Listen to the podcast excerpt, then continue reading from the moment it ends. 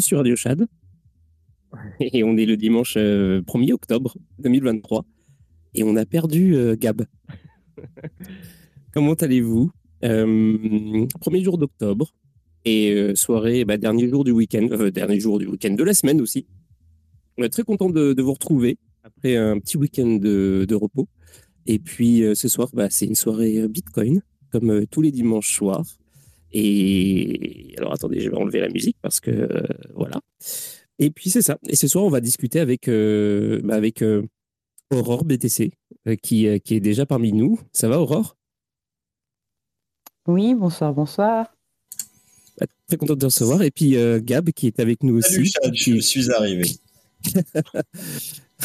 bon, bah tant pis. Alors, on n'a pas fait. Mais si tu veux, euh, ce qu'on peut faire, c'est que voilà. Donc, euh, on va, on va, on va, on va commencer donc l'émission avec euh, avec la avec la rubrique de la chronique de Gab, et ensuite on va faire on va faire un tout petit peu d'actu et ensuite on va attaquer le vif du sujet. On va, on va parler bah, d'Aurore et puis de Bitcoin et puis toutes sortes de choses. Alors je vous propose d'introduire la chronique de, de Gab avec, avec un petit peu de musique la même musique qu'il y avait en intro, en fait.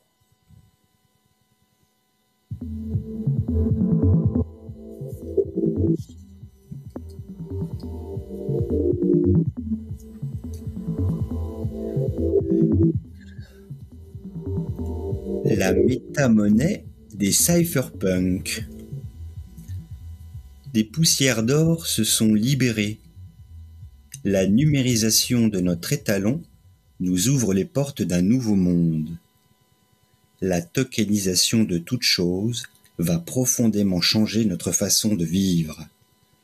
Elle va libérer les peuples de l'oppression et la pseudo-régulation ne fera que retarder sa réalisation. L'avènement de l'IA consciente sera le point de bascule. Ce n'est plus une utopie. Tous les flux convergent maintenant pour qu'elle puisse naître. Nous l'espérons tous bienveillante et pacifique. C'est le début et pourtant, la puissance des smart contracts nous ouvre les portes du futur en nous faisant entrevoir des sociétés orchestrées par le code.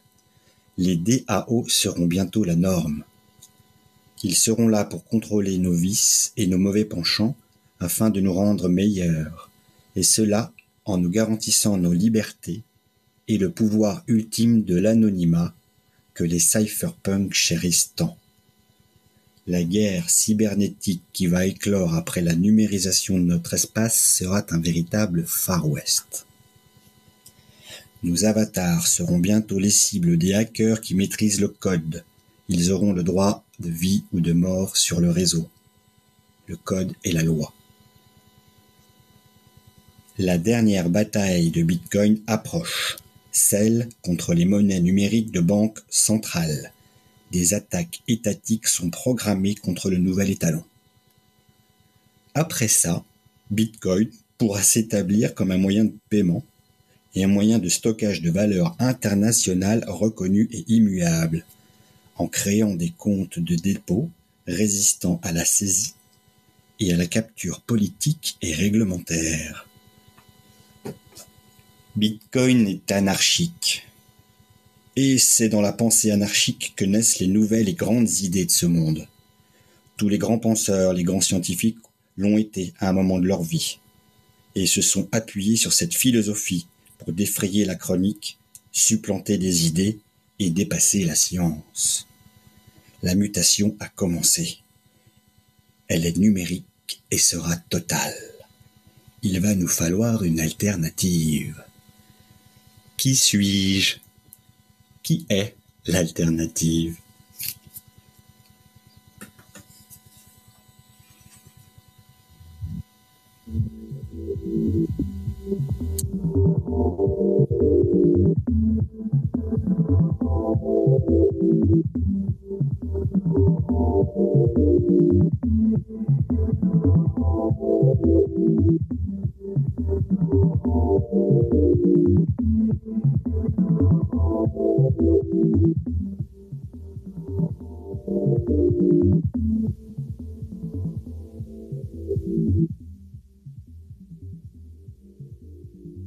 Eh bien, merci beaucoup, Gab. C'était euh, excellent, comme d'habitude.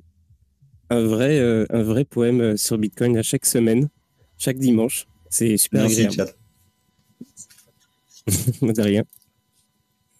Et euh, qu'est-ce que je voulais dire? Oui, alors euh, vous aurez remarqué aussi que c'est aussi le début, enfin le, retour du micro chez moi.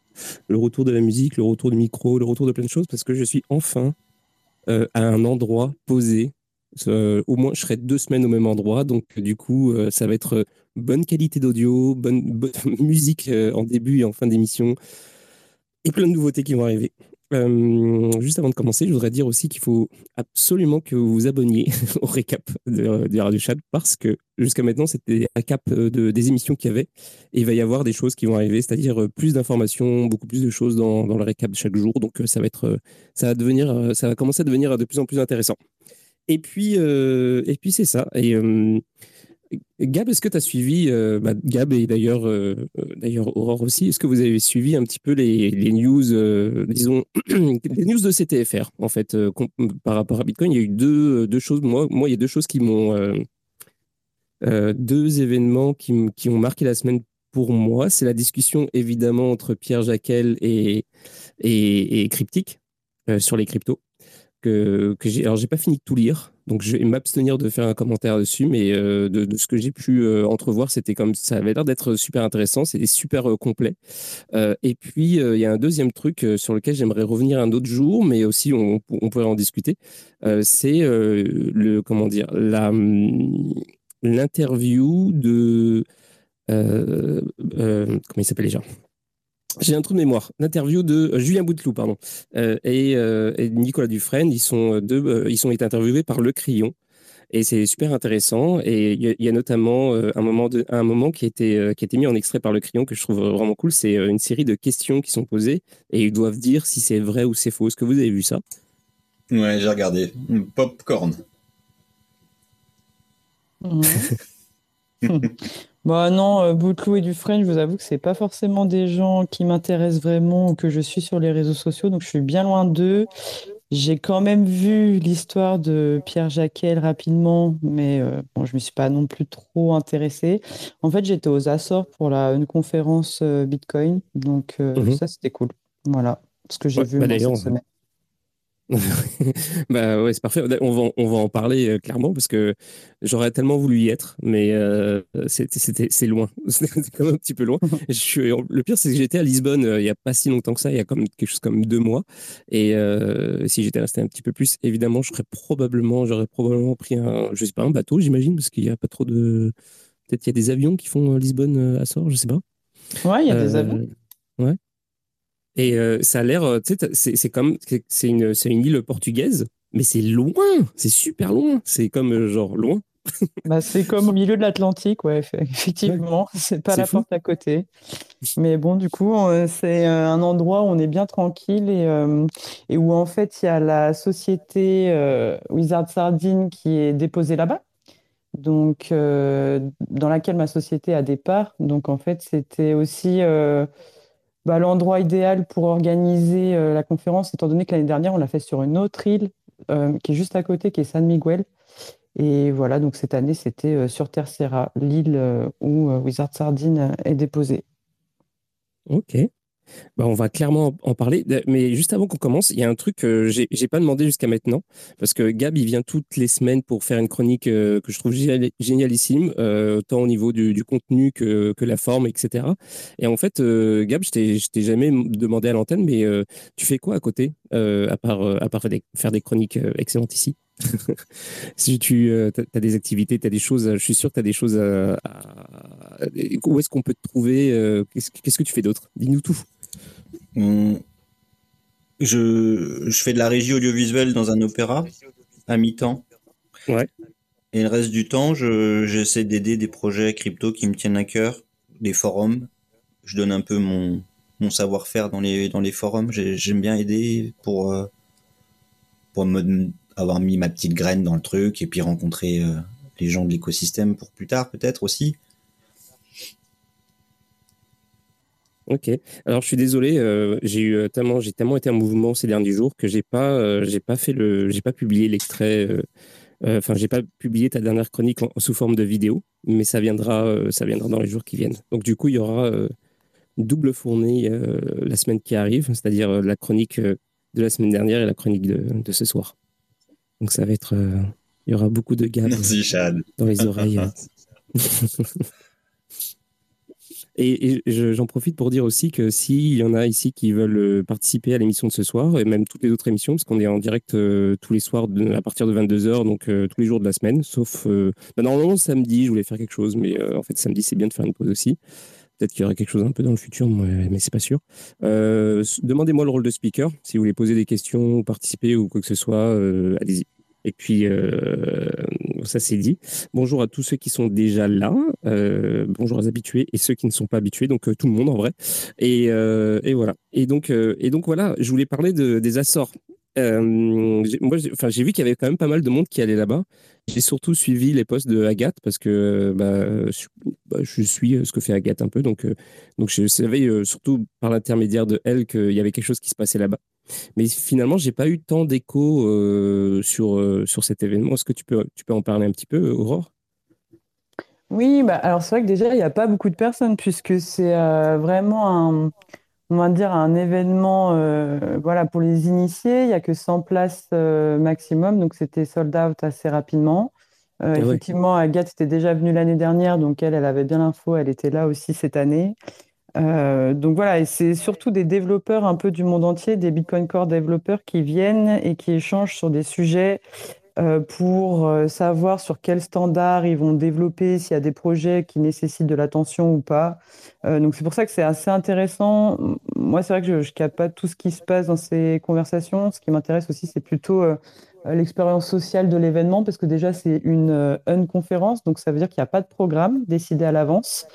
Euh, il n'y a pas non plus donc, de photos, de caméras, il n'y a rien qui sort. Hein, et euh, tout se passe sous la règle de la Chatham Rule. Donc, on n'a pas le droit de citer les propos des gens non plus, ni de les prendre en photo, ni de les taguer. Donc, c'est pour ça qu'il y a très peu d'informations sur les réseaux sociaux sur cet événement. Mmh. Ce, qui est intéressant, en fait, euh, à voir, c'est que bah, les développeurs Bitcoin Core, ils je veux dire, ils ont de liens de subordination avec aucune entreprise, ils sont indépendants dans leur travail et ils viennent dans, à cet événement, ils assistent à l'événement par eux-mêmes et pour eux-mêmes. Et donc, c'est assez.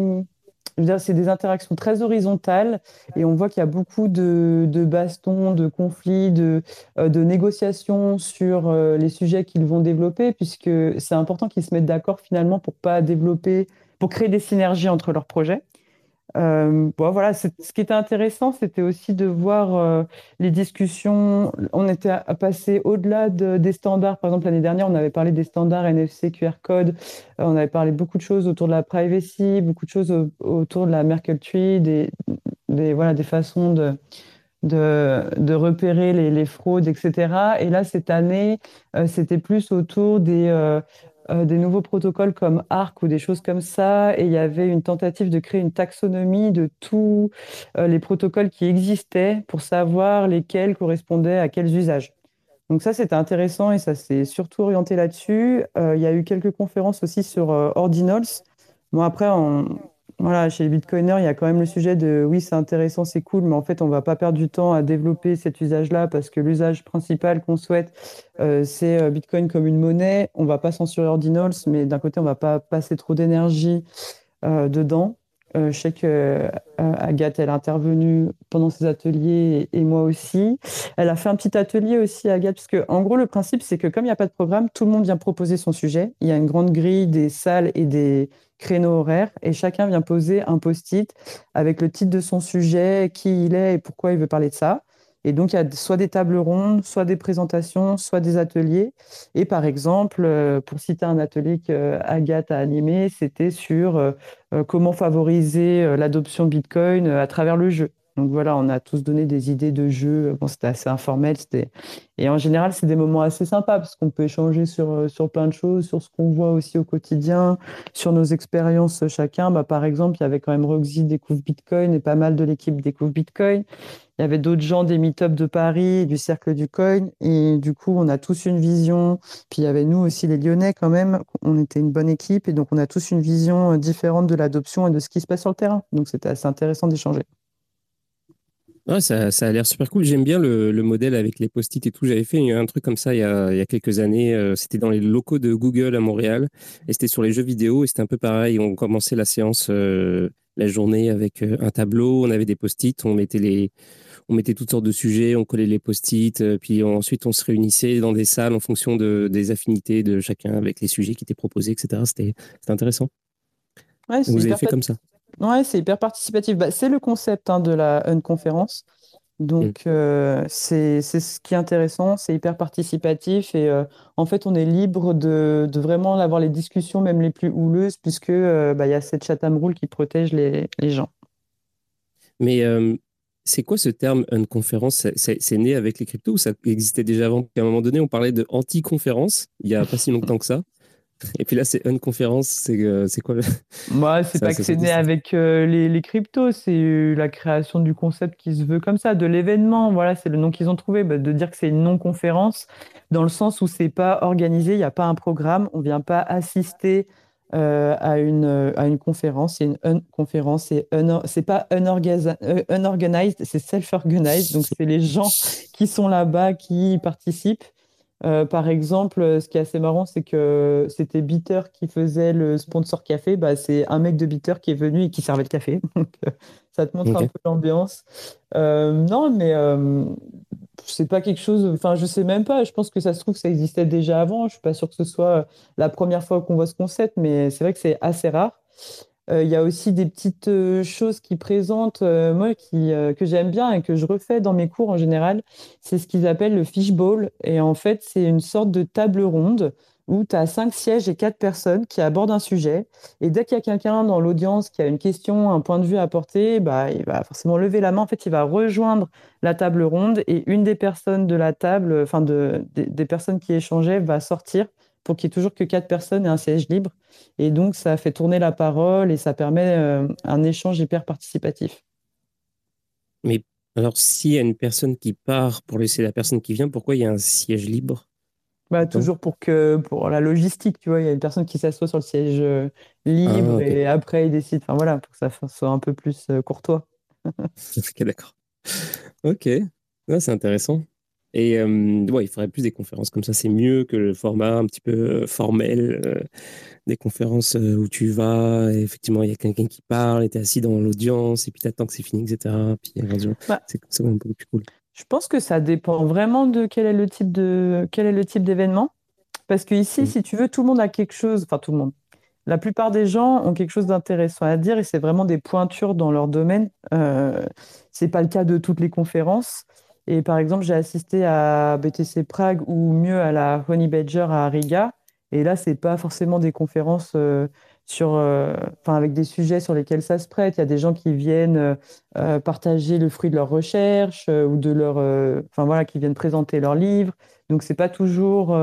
c'est bien aussi d'avoir des événements où tu as une ligne éditoriale avec avec les, points intéressants et les personnes intéressantes de l'écosystème qui viennent échanger sur leur travail. Ça dépend vraiment du concept en fait que tu veux mmh. apporter. Ça se prête pas non plus aussi à une trop grosse audience, je pense. Là, c'est bien parce que c'est intimiste. Est-ce qu'il y avait des, des bonnes soirées? Ah oui, bien sûr. Parce que ça, c'est ça, c'est euh, toujours le côté intéressant. Mais c'est justement pour les conférences, euh, on en a discuté plein de fois ici, mais pour les conférences formelles, en général, euh, c'est super important les toutes les tous les side events et tout parce que ça te permet de décompresser, ça te permet aussi d'avoir un cadre qui est beaucoup plus beaucoup plus amical et puis euh, bah, festif et puis tu te lâches un peu parce que bon voilà tu, tu bois etc donc c'est beaucoup plus euh, il y a vraiment un contraste entre vraiment l'événement le main event et puis euh, souvent les, side events.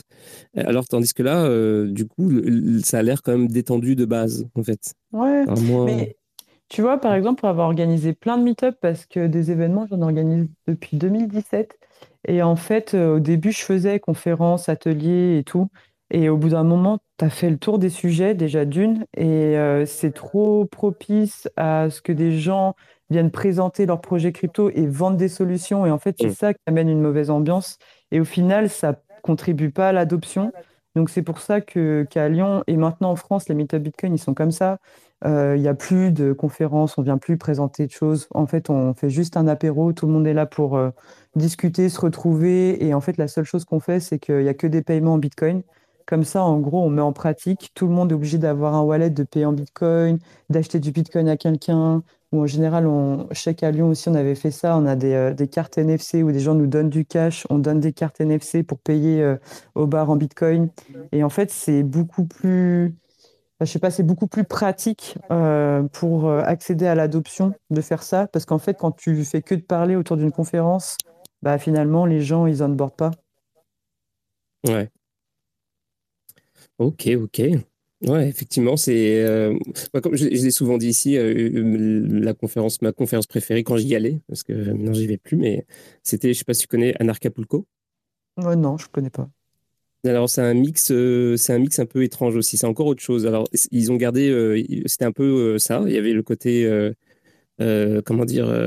donc c'est essentiellement crypto, mais pas que, parce que ça, c'est un, un événement qui qui promeut euh, le comment dire l'anarchisme, hein, ça s'appelle Anarcha, Anarchapulco, mhm. même si le, le, terme central c'est les cryptos. Et euh, bon, il y a beaucoup de bitcoiners. Euh, en plus, celle où j'y suis allé, c'était pendant le fameux, le fameux clash entre les big blocks et les small blocks. Donc, tu avais, avais, vraiment la communauté bitcoin qui était là-bas, etc. C'était vraiment intéressant. Puis, tu avais aussi, tout, en fait, toutes les communautés. Mais en plus de ça, tu avais aussi des punks, des, des gens qui sont dans le dans toutes sortes de trucs, euh, toutes sortes de trucs qui ont en rapport avec euh, le, genre la manière de vivre, de, ceux qui sont qui, font du, yoga, qui, font de la médecine alternative, de, toutes sortes de gens. Euh, c'est super intéressant. Évidemment, bon, bah, il y a beaucoup de. Bref, c'est quand même hyper flyé comme, événement.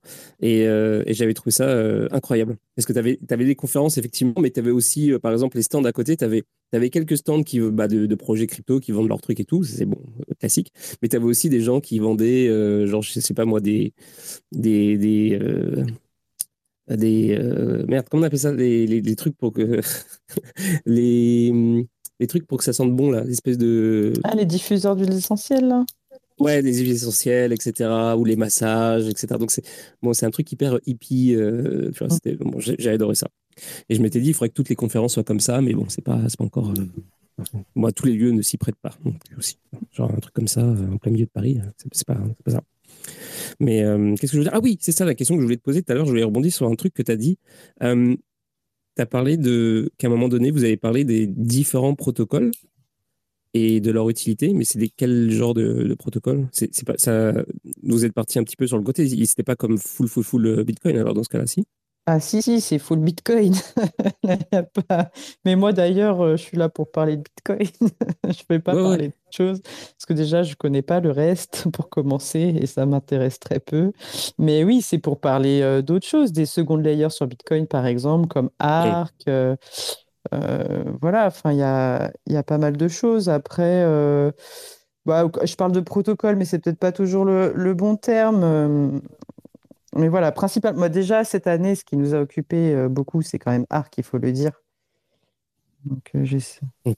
Alors, moi, je, je t'avouerai que Arc, je suis très peu. Euh, ouais, reparle-nous d'Arc, ça, ça nous intéresse, je crois. non, je pense que ça intéresse personne. Allez. mais, non, franchement, je serais bien incapable de vous expliquer euh, ce que c'est que ARC, à part euh, que vous dire que c'est une seconde euh, layer pour faire des transactions. Voilà, j'aurais je vais pas m'humilier à essayer d'expliquer des choses que je maîtrise pas, mais ce qu'il faut comprendre, c'est qu'en fait, il y a plusieurs, fait, il y a plusieurs usages, il y a plusieurs sortes de protocoles comme ARC, mais pas que. Il y a tout ce qui est Vault aussi. L'idée ou les multisigs, c'est l'idée, c'est comment on peut dépenser ses bitcoins à chaque fois, comment on peut, mieux dépenser ses bitcoins, toujours en limitant, par exemple, l'interactivité, parce qu'on sait que l'interactivité, c'est un problème, ça freine souvent la sécurité. Par exemple, un des gros sujets euh, que euh, Tadeusz Drija a abordé à Honey Badger, c'était ça, c'était le fait que beaucoup de gens réutilisaient euh, leur adresse Bitcoin, alors qu'en termes de sécurité, c'est pas bon. À chaque transaction, normalement, il faut utiliser une autre adresse. Et donc, justement, il y a cette grosse question, et c'était aussi un des sujets abordés à la une conférence sur comment implémenter tout ce qui est silent payment. Mais après, voilà, moi, je suis pas assez technique pour vous en parler euh, plus que ça. Euh, tout ce qui est Volt aussi, donc c'est un peu différent des multisig et c'est des solutions euh, pour essayer de, alors pas dépenser ses bitcoins à plusieurs, mais par exemple, c'est très utile pour les entreprises qui veulent gérer des fonds en bitcoin. C'est un peu le sujet de la première, le premier produit de Wizard Sardine, hein, qui est Revolt. Mais en fait, si vous voulez, pour le moment, il n'y a pas encore de marché parce qu'il y a très peu d'entreprises qui utilisent, euh, qui utilisent euh, bah, Bitcoin tout simplement. Euh, après, il y a d'autres choses que je suis pas capable d'expliquer. Je sais qui ont été citées, comme tout ce qui est L2 ou les pay pools ou les trucs comme ça. Mais bon, voilà. Donc, l'idée, c'est que ils en ont profité d'être un peu tous ensemble, tous ceux qui développent ces solutions, pour essayer de voir quelle classification ils pouvaient faire à partir de leurs solutions et des usages qui étaient amenés pour voir un petit peu s'il y avait des synergies à créer. Voilà. Donc en gros, après, l'idée, c'est qu'ils retournent chacun chez eux pour développer, mais développer euh, euh, en bonne intelligence pour essayer d'intégrer un peu toutes les solutions. Je ne sais pas si c'est bien clair. Euh, je t'avouerai qu'il va falloir que je digue un peu. bah là, j'ai fait que effleurer. Hein. Moi, moi c'est pas mon boulot non, de, je trouvais ça clair. diguer cette partie-là. Ouais, Wizard Sardine, c'est super ce qu'ils font. Ah ouais. Ouais, bah pour ceux qui ne savent pas, Wizard Sardine, ils ont développé là un portefeuille un peu plus euh, orienté utilisateur final, moins entreprise, enfin qui pourrait aussi être utilisé pour les entreprises, mais qui s'appelle Liana. Et l'idée, c'est de travailler sur toutes les questions euh, d'héritage. Et d'ailleurs, c'était un des gros sujets euh, de la conférence l'année dernière aux Açores. Comment on fait pour transmettre du Bitcoin sans passer par un tiers de confiance? Et eux, ils ont trouvé cette solution avec Miniscript d'utiliser ce qu'on appelle les time locks. Donc en fait, euh, ça veut dire que sur vos toilettes, vous allez implémenter une durée, par exemple, je ne sais pas, 5 ans. Et si euh, au bout de 5 ans, vous n'avez toujours pas touché vos toilettes, bah, peut-être que vous êtes mort vous arrivez quelque chose. Et dans ce cas-là, les fonds seront transférés sur une, une autre adresse que vous aurez donnée au préalable. Ce qui vous permet de faire de la transmission sans transmettre vos clés privées, ce qui est quand même aussi une chose qu'on ne fait pas en termes de cybersécurité.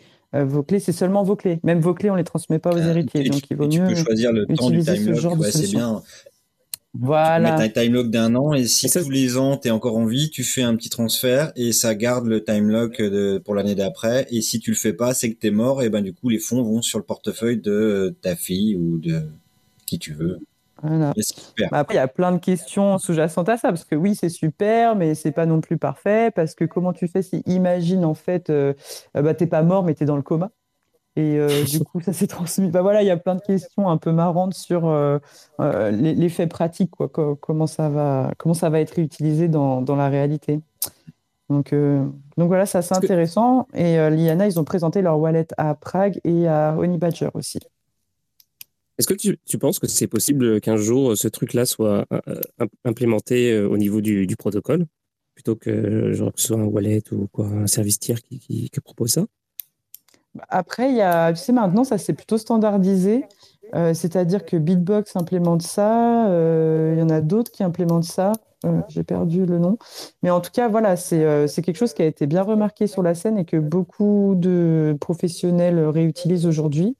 Après, que ce soit euh, implémenté à même le protocole, je vois pas le sens parce que c'est quelque chose qui est implémenté sur un wallet en fait de base. Donc le wallet, c'est pas le protocole Bitcoin non plus. Ça, apporte aussi une sécurité des fonds parce que quand quand, quand c'est toi-même qui garde tes clés chez toi, euh, à savoir que quoi qu'il arrive, euh, ils pourront pas être dépensés euh, pendant un, certain nombre de temps aussi. ça peut t'apporter de la sécurité. Oui, puis c'est vrai qu'en termes de transmission, sur toutes les questions d'héritage, il n'y avait pas forcément de solution technique. Jusqu'à aujourd'hui, il y avait beaucoup de solutions bricolées. Euh, c'est vrai qu'il y a pas mal de gens qui se sont mis à élaborer des sortes de chasse au trésor euh, pour leurs héritiers ou, alors qui, euh, qui prévoyaient des plans, mais soit qui repassaient par un notaire ou soit qui prévoyaient une façon de transmettre la clé privée et c'est pas l'idéal. Mais bon, après, L'héritage, c'est une question complexe euh, et, je pense que euh, même si par principe on doit ne jamais faire confiance, il y a quand même des familles et des gens qui se font confiance. Euh, y a des, je connais des gens qui se sont transmis des bitcoins sans aucun système, juste en partageant, juste en se partageant les, les clés réciproquement. Donc, ce qu'il ne faut absolument pas faire et ce qu'on ne conseille pas. Mais là, pour le coup, ça a marché dans, dans ce cas-là. Donc, il y, a, déjà des commentaires. Euh, il, y a, euh, il y a Bitcoin Store qui vient de poster un link. Euh, Liana, dormez tranquille, vos bitcoins sont en sécurité avec le portefeuille Liana, etc. il y a Frédéric Ocana qui a, qui a, fait deux commentaires, notamment il y a une minute, il a dit arcpile.me euh, donc arkpi2l.me. Euh, proposition pour faire mieux que euh, Lightning, Lightning, Network, moins de problèmes de liquidité et de contraintes sur les canaux et une confidentialité discutable pour l'instant, mais ils ont pour l'instant peu de task force de dev versus Lightning, LN. Ouais, Arc, c'est complètement un projet. Quoi. Pour le moment, Lightning, c'est quand même opérationnel. Je veux dire, on, est très nombreux à l'utiliser en, en Meetup. Donc oui, forcément, il y a peut-être euh, souvent des compromis sur des choses, mais par exemple, il y en a qui parlent de compromis sur la, sur la privacy ou des choses comme ça, mais en fait, euh, quand on, quand tu es avec un commerçant dans un échange, euh, par exemple, es chez un restaurateur, bah, finalement, il y a une relation de confiance avec un commerçant qui s'instaure. Bon, Après, voilà, il y a plein de choses qu'on pourrait, euh, qu'on pourrait discuter. En tout cas, Lightning, actuellement, ça marche et ça marche plutôt pas mal. Euh, bah, pareil, à la Honey Badger, euh, Hodl, ils ont donné une carte NFC à tous les participants. Euh, avec un certain nombre de, de dessus pour aller euh, consommer au food truck et, euh, et, acheter à manger entre midi et deux. Et tous les food, food trucks, originellement, ils ne sont pas forcément des bitcoiners. Ils ont été formés spécialement pour la conférence. Ils ont utilisé ce système et tout s'est bien passé. Il n'y a pas eu d'embûche. Enfin, voilà, pas d'anicroche. Donc, euh, on voit que c'est un système quand même qui est opérationnel, qui marche sur le terrain, qui va vite, c'est instantané. Il suffit d'avoir du réseau Internet, parce que c'est vrai que quand on était au BEF, on a eu quelques difficultés du fait que la connexion était mauvaise.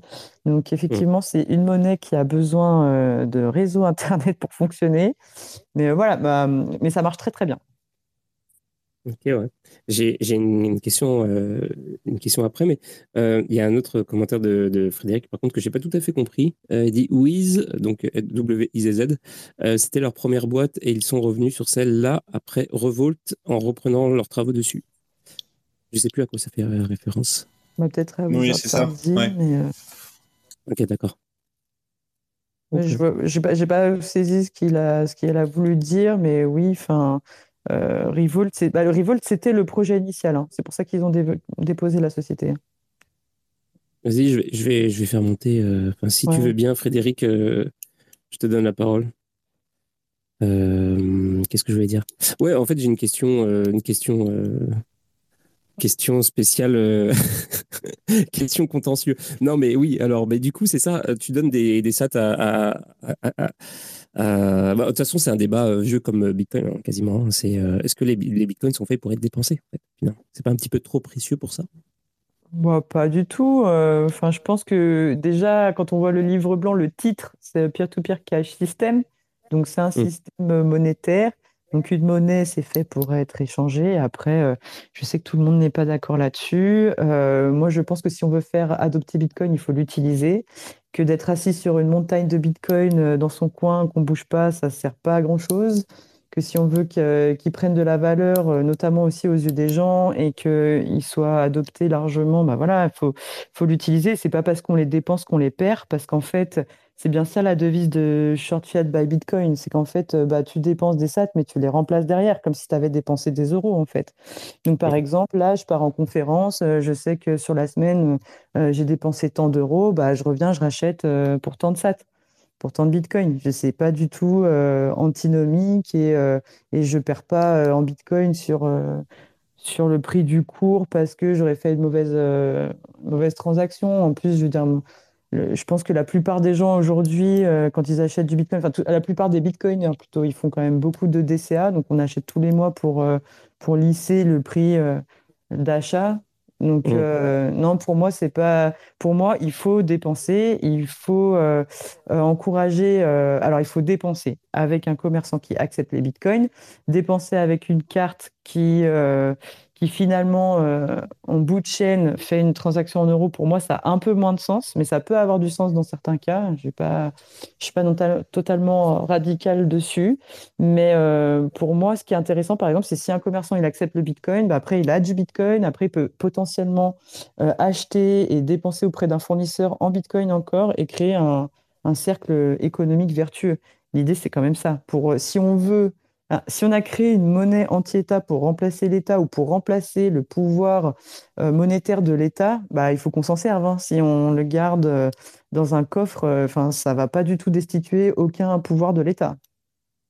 Ouais, mais en même temps, le truc, le, paradoxe, c'est que justement, si tu dépenses pas, en fait, si tout le monde se dit bon bah moi je dépense pas parce qu'en fait, bah, c'est trop précieux, bah du coup le prix augmente parce qu'il euh, y a plus de, il y a de moins en moins de liquidités, etc. Enfin, tu vois, c'est comme genre, c'est plus difficile à, à, obtenir vu que chacun garde son garde son truc avec avec, lui, donc euh, du, coup, ça fait monter le prix. Donc c'est mieux, tu as un incentive à pas à pas le dépenser finalement. Ah ouais, donc du coup, le prix, il augmente pas, mais tu le dépenses jamais. Donc en fait, tu as un prix qui augmente pas, qui. Qui, augmente, justement, si tu le dépenses pas. Si non, pardon, donc, ah, pardon excuse-moi. Tu le dépenses pas, donc le prix augmente. Mais en fait, tu as, un prix augmenté d'une chose que tu dépenses pas. Donc au final, tu transformes jamais la valeur. oui, c'est sûr. mais enfin, mais euh, voilà, je pense qu'il y a plein de gens qui ont leur philosophie. Euh, je pense que quand on est bitcoiner, normalement, bah, après voilà, ça c'est mon opinion. Quand on est bitcoiner, on a compris ce que c'était que Bitcoin. Et Bitcoin, c'est un système monétaire pour remplacer le cash. Donc le cash, euh, on le garde pas sous son matelas non plus. On le dépense, on l'épargne aussi. Bitcoin, c'est aussi fait pour ça. L'un n'empêche pas l'autre.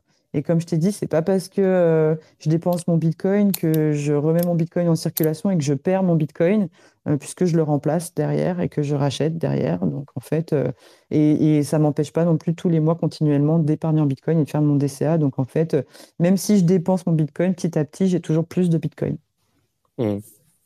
Ouais, le DCA, ça reste quand même, ça reste quand même le meilleur truc ever. Ouais, bah, c'est de l'épargne en bitcoin, ouais, le dessert. L'Europe n'est pas vraiment euh, le bon endroit pour euh, que bitcoin parte vite dans, en circulation dans les rues. Le, quand on va avoir des CBDC qui vont être programmables, qui vont petit à petit remplacer l'euro et le cash en circulation, clairement, euh, là, Bitcoin va avoir une nouvelle attractivité et là, ça va circuler beaucoup plus. Et ça va venir vite finalement. Hmm.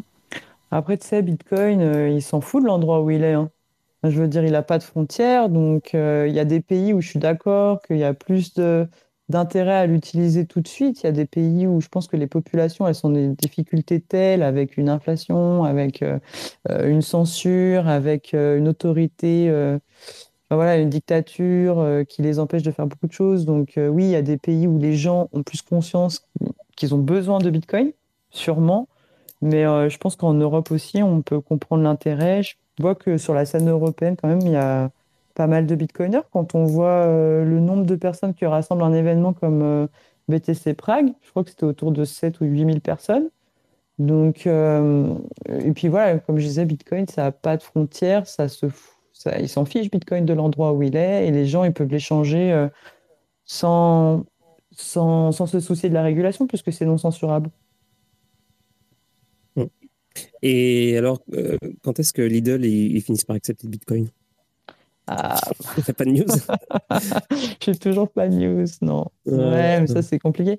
Après, il y a pas mal de gens que je sais qui utilisent les cartes Bitrefill pour euh, acheter dans les magasins. Et donc, ils achètent des cartes cadeaux en Bitcoin et après, ils dépensent dans les magasins. Mais ça, à la fin, ça finit en euros. C'est pas vraiment comme si le magasin acceptait Bitcoin. Mais oui, euh, on est encore loin que des grandes enseignes euh, acceptent vraiment Bitcoin. C'est vrai que c'était, c'est marrant parce qu'en 2017, il y avait eu quand même pas mal d'initiatives. Même euh, il y avait eu Expedia qui acceptait Bitcoin pour les billets d'avion et tout. Et il y a eu quand même des, gros, des grosses marches arrière. Donc c'est un peu, euh, mm.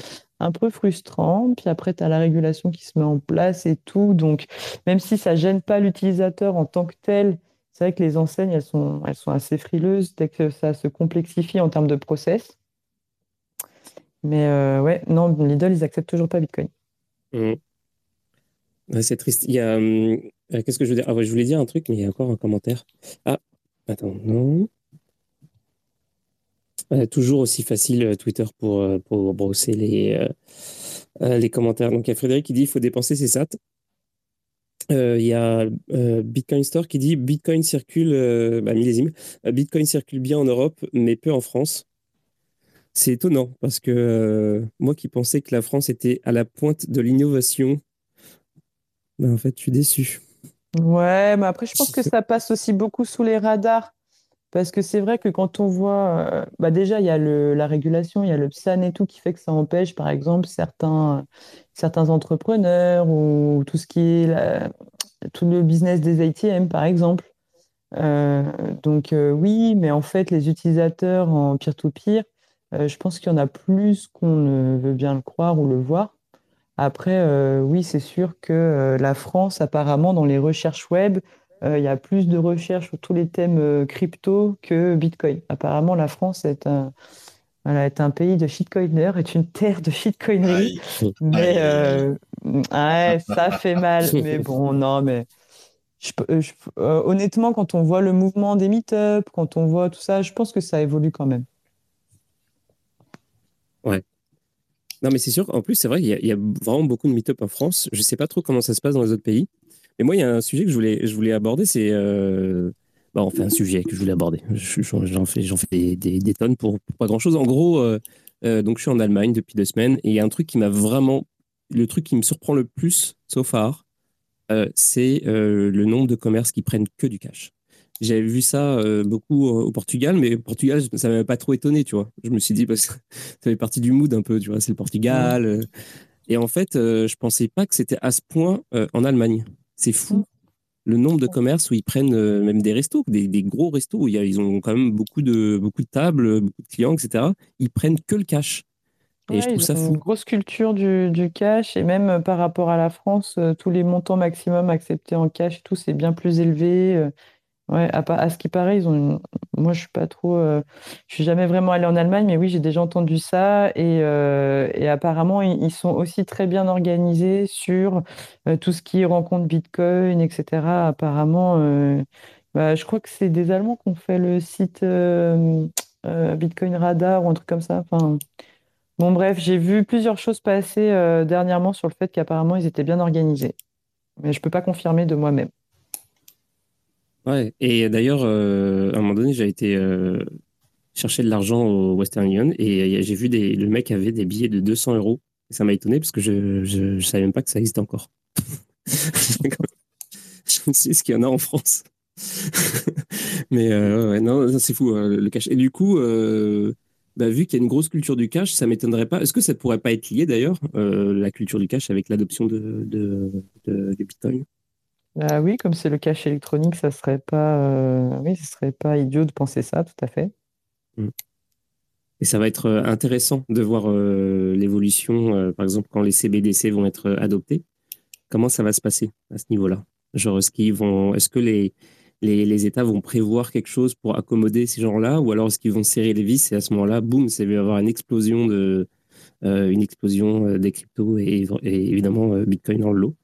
Je, suis vraiment curieux, euh, curieux de savoir. J'ai aucune, euh, j'arrive pas à spéculer là-dessus, mais j'ai vraiment, je suis vraiment très curieux de savoir comment ça va se passer. Ouais. Euh, mm. bah, même techniquement, il va falloir qu'ils la sortent, hein, leur, leur digital currency parce que bon, c'est pas encore fait. Mais oui, j'ai vu qu'il y avait quand même des pronostics qui disaient qu'en Europe, ça, pourrait, ça pouvait arriver courant 2026. Bon, ça, c'est des pronostics, euh, je pense, un peu au doigt mouillé, mais oui, c'est à suivre. Hein. c'est vraiment un projet. ils ont l'air d'y tenir. Ouais, Cash Plus, ça va s'appeler. Mm-hmm. Voilà. C'est vrai. C'est une vraie info. Ah, euh, et oui, en effet, ça sort un peu en bêta 26, euh, un petit comité, et puis après, ben, pour tout le monde. Puis après, ben, on enlève le billet de 100 balles, après le billet de 50 balles, après ben, le billet de 20 balles. Et puis après, ben, tout le monde est bien tracé et, une grande porte ouverte pour les monnaies un peu plus euh, comme Bitcoin ou d'autres. Hmm. Il y a, euh, Frédéric qui dit euh, l'Allemagne est le pays d'Europe qui utilise le plus le cash. Euh, c'est pour eux le billet de 500 euros à l'époque. Ils sont partis sur le 200 après. Et oui, la commu Bitcoin allemande est la plus grande en Europe. Et ils ont fait deuxième fois Innsbruck en Autriche, 2000 personnes. Ok. Bah, voilà, tout, tout, s'explique. Ah bah ouais, c'est ça. Et il y a euh, Silex, euh, qui dit euh, c'est loin d'être un problème si Lidl n'utilise pas BTC, bien au contraire. C'est une news pour hype les shitcoiners en boule. C'est plutôt plus important de pouvoir payer dans un petit resto ou un commerce de proximité ou directement chez le producteur. Ouais, mais c'était un petit peu, un peu un peu un mime Lidl. Mm. Je pense pas. Je pensais qu'il y, il y avait la même chose avec. c'était quoi? C'était un autre truc, putain. Bah, Ouais, exactement. Oui, c'était un peu. Oui, mais parce que voilà, c'était pour un peu trigger l'adoption, mais euh, et puis pour euh, oui, pour faire un peu de un coup d'éclat, de la publicité. Mais euh, on est d'accord que Bitcoin étant un outil de souveraineté monétaire, c'est intéressant quand les gens, les indépendants l'utilisent. Mais c'est vrai que si tu as une grande enseigne qui se met soudain à accepter Bitcoin, ça, ça donne un coup de boost au marché, à l'adoption, tout ça. Mais je commence à me poser cette question-là, en fait, si ça va être le cas ou pas. Parce qu'il y a eu des news comme ça qui sont tombées. Euh, il y a eu le fameux leak de comme quoi, je crois que c'est Xbox euh, allait intégrer les cryptos. Et ça n'a pas vraiment. Ça n'a rien donné.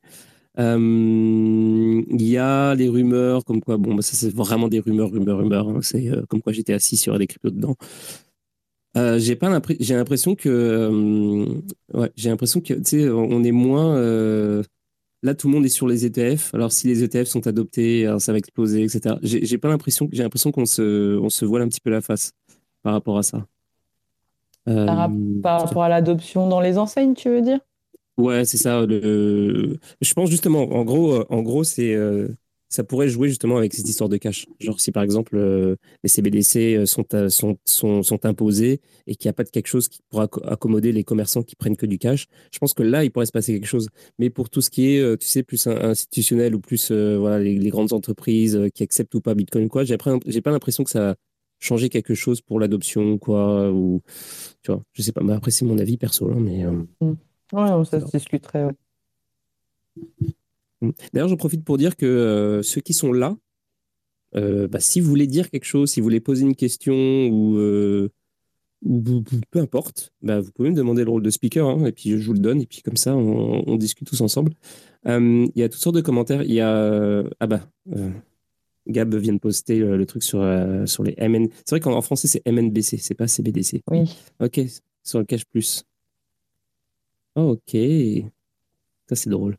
Et puis euh, Gritoshi qui vient de poster une. Euh, ah ouais, d'accord, il rigole pas. Ouais, une, carte des, des meet-up en Allemagne. Et effectivement, euh, il y en a beaucoup. Beaucoup, ouais. beaucoup. Ah ouais. Et beaucoup plus à l'ouest qu'à l'est. Bah dis donc. C'était mon commentaire. Il y, y, a une demande pour parler. Oh, Riku, qui est de retour. Bonjour, Riku. Qui est, euh, qui est, un nouvel auditeur, qui nous écoute depuis moins d'une semaine. Oui, bonsoir. Oui, effectivement. Bonsoir. bonsoir. Euh, oui, je voulais intervenir sur euh, l'adoption de masse de Bitcoin. Je pense que ça va devenir de plus en plus compliqué et effectivement, avec l'avènement des ETF, etc., il y a un petit peu un changement de paradigme Je pense que l'adoption euh, des masses euh, au niveau retail et tout ça, ça va être. Euh, je, je suis pas sûr que ça, ça prenne en fait. après, pour rejoindre Aurore, je suis d'accord sur une chose, c'est que Bitcoin, il est de toute façon la philosophie initiale de Bitcoin, c'est que ce soit une monnaie et c'est de l'utiliser. Euh, je pense que effectivement le, mieux c'est de l'utiliser comme euh, pour ceux qui l'acceptent, hein, de l'utiliser comme une monnaie, puisque de toute manière, même si euh, on DCA, de toute façon, on aura toujours de l'argent avec soi. Et plutôt que d'utiliser des euros pour payer le tout venant au courant, ceux qui acceptent le, Bitcoin, autant l'utiliser. Voilà.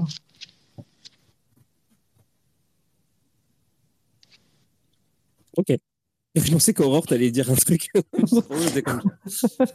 oui, bah, je sais pas, il est d'accord avec moi. On est d'accord, euh, il faut l'utiliser. voilà, quoi. Donc, utilisez vos bitcoins. non, mais j'ai. En fait, le, toute la partie euh, sur le retail, de toute façon, tous les gros acteurs, toutes les grandes enseignes, elles ont beaucoup à perdre, euh, si vous voulez, en termes de régulation. Il va falloir se conformer. Elles ne peuvent pas passer sous les radars elles sont sûres d'avoir des contrôles à ce sujet-là. Donc, ce n'est pas les gros acteurs qui vont se mouiller en premier, les institutionnels. C'est les petits, les petits indépendants. D'ailleurs, on voit, ce sont des restaurateurs, ce sont des bars. Euh, les grandes marques, elles ne se sont pas encore euh, mouillées là-dessus. En plus, euh, ce n'est pas comme si elles étaient empêchées ou contraintes dans, dans leurs activités. En général, ces grandes marques ou ces multinationales ou ces grandes entreprises, elles ont le rapport de force en leur faveur. Donc pourquoi aller prendre un risque et accepter une monnaie, sachant qu'il y a très peu d'utilisateurs encore et que pour le moment, le consommateur, il n'en est pas à pousser cet usage-là. Il n'y a pas assez de consommateurs qui veulent payer en Bitcoin pour que la marque euh, ressente une pression et se dise ah bah oui, euh, si on n'accepte pas Bitcoin, ils vont aller chez le concurrent. Donc en fait, euh, effectivement, ce n'est pas les acteurs du retail, ce n'est pas les grandes entreprises, les multinationales qui vont attaquer qui vont accepter Bitcoin en premier. Il y a plein de, il y a plein de, gens qui, ont, qui viennent de, demander la, parole. Euh, merci pour la réponse d'ailleurs. Euh, enfin, réponse non, parce qu'il n'y a pas de question, mais pour le commentaire. Euh, vas-y, bah, WBA. Bonsoir, bonjour à tous. Salut. J'espère que vous m'entendez bien déjà. Oui. Oui. Du coup, moi, j'aimerais revenir sur ce qu'avait dit notre camarade sur le fait que Bitcoin devait être utilisé comme monnaie. Moi, je suis pas vraiment de cet avis. Pas, pas vraiment, mais je pense pas que ce soit la meilleure chose qui puisse arriver pour euh, Bitcoin. Pour moi, même si euh, Nakamoto l'avait pensé comme un système de paiement, euh, déjà, moi, je pense que la manière la plus efficiente où on pourrait utiliser Bitcoin, ce serait celui de l'or. Bitcoin, là où il est le plus performant, là où sa technologie est la plus valorisée, de manière de manière factuelle, ce serait sur une une sorte de valeur qui, servirait à adosser, comme l'or, d'autres sous-monnaies. Je ne sais pas si vous voyez un peu ce que je veux dire. Parce que lorsque tu prends déjà le schisme qu'il y avait eu au début avec Bitcoin Cash, euh, le fait que la communauté s'est scindée en voulant privilégier euh, ceux qui voulaient privilégier la, scalabilité, donc ils sont partis sur Bitcoin Cash, et ceux qui voulaient privilégier, euh, on va dire, l'antifragilité et la puissance du réseau et la sécurité au dépend de la scalabilité. Et les gens souvent me répondent que ce problème n'en est plus un avec des éléments comme Lightning Network ou d'autres euh, outils de layer 2, plutôt de layer 2 pour les gens qui écoutent, c'est des surcouches. Je pense pas que ça réponde à la solution. Vraiment, euh, pour de mon point de vue, je, vous me direz ce que vous en pensez. Euh, un... Vas-y, je vous écoute. Ben, en fait, c'est un débat, euh, c'est le, le, fameux débat euh, vieux comme Bitcoin finalement. Et d'ailleurs, c'était un peu le débat qu'il y avait euh, des, des, small blocks versus les big blocks. Et d'ailleurs, c'est marrant parce que c'est ça, Aurore, toi, tu, tu, tu dis que bah, toi, tu défends le, les termes qui sont utilisés dans, dans le white paper. Est-ce que tu étais une, le, mot est un peu. Euh, il y a une connotation un peu. Euh, mais bon, il n'y a pas cette. Je, je cherche pas à t'agresser, mais est-ce que tu étais une, big bloqueuse? Non, mais euh, déjà, euh, la, la Block Size War, elle s'est déroulée à un moment où j'étais pas forcément au fait de tout ça, parce que je crois que c'était quand même il y a très longtemps. Non, en fait, euh, c'est pas une histoire d'être.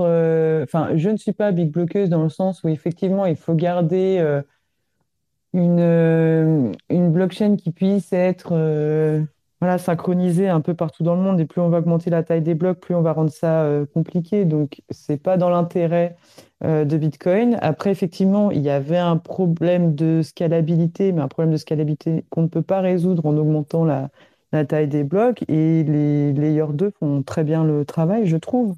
Je pense que la solution, elle a été trouvée pour le moment. Après, de toute façon, c'est quelque chose qui est évolutif et on va essayer toujours euh, euh, d'améliorer les, solutions actuelles. Donc, c'est pour ça que les développeurs se rencontrent euh, continuellement et qu'ils essayent d'aller au-delà, bah voilà, d'aller au-delà de Lightning en proposant Arc ou des choses comme ça.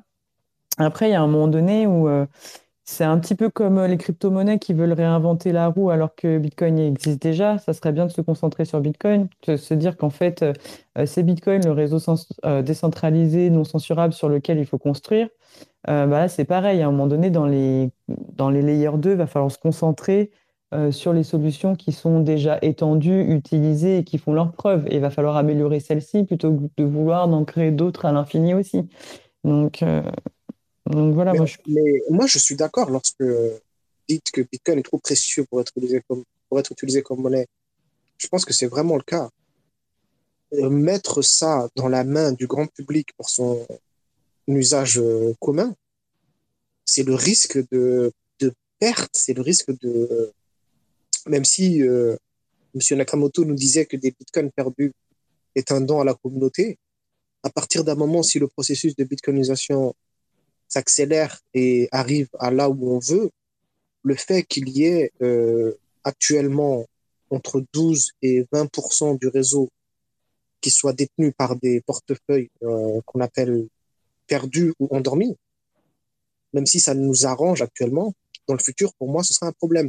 Et ce problème ne, fera que s'accentuer, que s'accentuer si on, euh, si on, si on laisse, euh, on va dire, la grande masse gérer eux-mêmes euh, leur propre portefeuille Bitcoin. Bah, pour moi, il y a, y, a méprise sur le sujet parce que Bitcoin, il n'a pas été créé pour enrichir les gens. Bitcoin, il a été créé pour libérer les gens. C'est un outil, euh, c'est un réseau décentralisé, non censurable, pour que les gens puissent dépenser librement leur monnaie sans être empêchés par les gouvernements ou par quiconque, avec une neutralité qui permet de, ni au regard de la religion, du, du de l'orientation politique ou sexuelle, qui permet à toute personne d'être libre financièrement et monétairement parlant en dépensant partout dans le monde entier. Donc en fait, euh, oui, voilà, c'est ça le. Donc euh, oui, je, comprends qu'il y a des gens qui cherchent à s'enrichir avec ça, hein, et, je n'aurais aucun jugement envers eux. Mais à la base, ça n'a pas été créé pour ça. Il faut bien comprendre que c'est une monnaie, donc une monnaie aussi, ça permet, bah, par de l'entrepreneuriat, par des investissements, de s'enrichir à la fin. Mais il faut quand même qu'il y ait une économie réelle. Euh, ça a été pour contrebalancer le, le monde de la finance, justement, qui, dans une ultra-financiarisation, euh, euh, perd de vue l'économie réelle et le besoin des, gens et des consommateurs. Donc, en fait, pour moi, justement, c'est le fait qu'on ait une vraie monnaie qu'on puisse euh, dépenser et pas forcément qu'on puisse, qu'on puisse stocker et s'asseoir dessus. Pour moi, ça n'a pas de sens. Mais après, voilà, chacun pense bien ce Alors, c'est tout à fait vrai. C'est tout à fait vrai qu'à la base, ça a été créé comme étant une monnaie et que ce n'est en aucun cas une réserve de valeur, mais ça l'est devenu par la force des choses.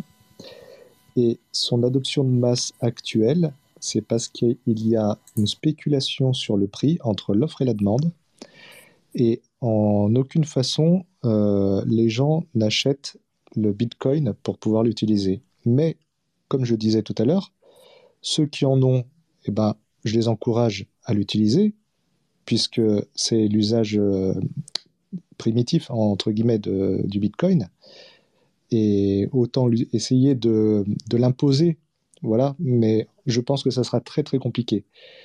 Et pour revenir sur le fait que Bitcoin n'est ni frontière, ni sexe, ni politique, etc., c'est vrai qu'en début, parce que j'ai pris la, la, conversation au début, il a beaucoup été fait référence de cypherpunk, de punk, de anarcho-libertaire, etc.